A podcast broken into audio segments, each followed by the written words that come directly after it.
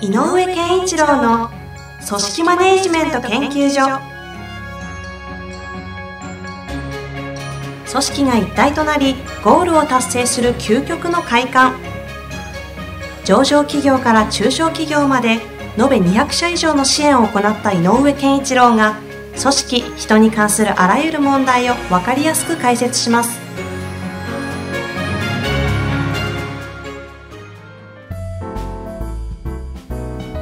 こんにちは。インタビュアーの遠藤和樹です。井上健一郎の組織マネジメント研究所第6回。井上先生本日もよろしくお願いいたします。お願いします。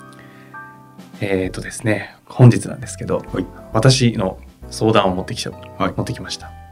あの今ですね経営者の方々とよくあの評価制度についてのお話を、はい、まあ、ご相談を乗る機会が非常に多くてですね、で評価制度を作ることは皆さん一生懸命すごいやってるんですけども、はい、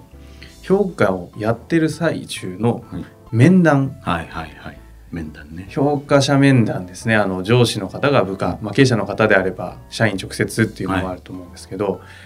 はい、あの私の感覚で言うと面談すごい皆さん下手だなという感覚を持っていて、逆にでもどういう面談が正しい面談なのかってちょっと私も分かんなくてですね。面談ね。面談はやっぱり、はい、えっとまあいい評価をした人にはいい、まあ、気が楽というかね。あまあ、頑張ったよねって言ってあげればいいんだけど、まあ、そうですよね。だけど、えっと下手な人は気分がいいのでちゃんと大事なことを言わずに、うん、君の評価は良かったよだけを伝えて、終わらせるから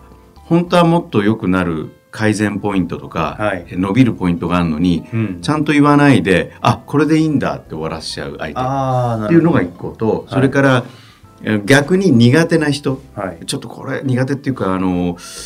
言いにくいなこの悪い評価を伝えるのはどうなんだろうかって不安があると、うん。うん。うん、えー、となんか一方的に言っただけで、はい、ここはダメだよとかね。それからここでちょっと今回は、ね、評価低かったよとか言って、え言い切りであの反応されたくないので。はいはい。あの言う方がね。そう。だからなんかこうまあ頑張れよなんて言ってすぐ終わらせる。いい人な上司を演じちゃうみたいな。あのねいい上司でを演じるもしくはえー、っとま当なポイントに入らずに遠くからちょっと逃げ腰で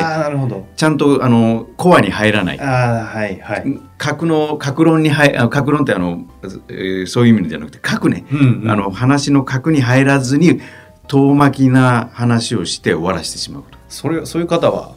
その方の中に何があるからそうする怖いんだよ、ね、結局、うん、相手からどうしてですか？とかって言われて、うん、説明でうまくできないとかっていうのがあるので。ああなるほど。まあそういうことか、うん、そこをちゃんと説明できないことに怖がってたり。これあの今お話聞いててなんですけどそもそもこの面談って、はい、えー、究極的に言うと目的ってな何のためにするかってそういえば結構曖昧だなと今思ったんですけど何なんですか？あのえっと人が学ぶ時にすごく重要なのは、えっとまあ、経験学習論ってね僕最近よく言うんだけど、はい、その中で言わ、一番言われてるのは積極的にというか、えっと、経験をするということをちゃんとあのなんていうかな自分で捉える取り,、取り組む。つまり経験をしましょう。でしただけじゃダメでそこから何かを気づくっていう作業が重要だからほうほう、えーと、振り返りっていうのがすごく重要なんですよ、ね。どうだったんだろうなあそうか。ああいうことをやると人ってみんな嫌がるんだとか、はいはい、ああいうことを言うとみんな笑顔になってくれるんだ、うんうん、それがこう、えー、振り返りとして知恵になる。なるほど。知恵にしなきゃいけない、うんうん、で一人だと振り返りってなかなか自分の世界の振り返りだから狭いそうです、ね、視野でしか考えないので、はいはい、実は上司がそこにどうだったのっていう問いかけ振り返りを促進するっていう役目フィードバックと振り返りの促進君はこう見えてたりするよとか、うん、あそう思ったんだ。でもこういうふうに見えてたよとか、はい、要するにフィードバックとから振り返りの促進この両方をやると、うん、あそういうことかっていう,、こう溜まっていく知恵がの量が変わるので、だから一番重要なのはその2つ。経験をしてそこから気づきを得るために振り返りをするだから良かったことからできなかったこと、はい、自分として足りなかったこと何かなとかそういうことを聞き出してあげるのが面談の一番重要なああじゃあ面談って「いや君今回これ A 評価でもういけてるね最高だよ」とか意味ない。意味意味ない。意味そうです、そう。逆にこう「いやお前本当どうしようもないな」と、うん、今回は D つけたし自分を振り返ってみろと、うん、終わりだ、うん、っていうのもダメ。うん。結構そういうことやっちゃいがちな特にあのしなんていうんですかパワフルな本当に優秀な経営者の方とか社長さんとかやっちゃう、ね、比較的やりがちかなと思いますけどね。だから要は人は相手の話ちゃんと聞くっていうのは自分のためになると思わないと聞かないので、うんうんうん、だから自分のためにならない話されても、はい、批判だけされても聞かないまあそうですよ。苛立ちとか、あれのが、なんでだよっていう話になってしまうのとそれともう一個はえっ、ー、とね分かってくれてる人かどうかなんだよね。えーと、部下が感じるのは。自分のことうん。上司この上司は僕のことを分かろうとしてくる。私のことを分かってくれているんだろうか。っていうのがすごく重要なのであのもし面談の場合の、えーとあれはどうどうなの？最近も含めて、はい、まずあなたのことをもうちょっと知りたいんだけどねっていうモードで入ってあげると面談が進みやすい。あなるほど、うん、でこのこの半年、えーと、どうだったかなって言ってまああんまり例えば悪い評価だったとしても、うんうん、あの全体のところでどうだった？頑張れた？って頑張りました？っていう、はい、あのよかったねっていう話で、うんうん、えーとどんなふうなそのあそのどんな時に頑張れたってあこういう時ってああの時ね確かに頑張ってたよね、うん、っていう話とかで理解してるよっていうことをまずした上で、はい、でもやっぱり、えーと、僕の方から見てるとやっぱりなんていうのかなあの君にはもっと可能性があるんだよっていう話をしてあげなきゃいけない。と思ってるんだよね。だから今回は可能性を持ってるのにポテンシャルがあるのに、はい十分発揮してなかった部分がやっぱり正直ってあると思うよ、うんうんうん、だからちょっときつい評価になってるけど、君がダメだっていうわけじゃないからねっていうことは言った方がいい。はあなるほど、うん、だから本当に私のことを理解してくれるそれで私のためになると思うことを言ってくれてるこの人この2つ、うん、そうすると面談はやることで相、えー、例えば部下であれば部下の潜在的にというかその可能性を引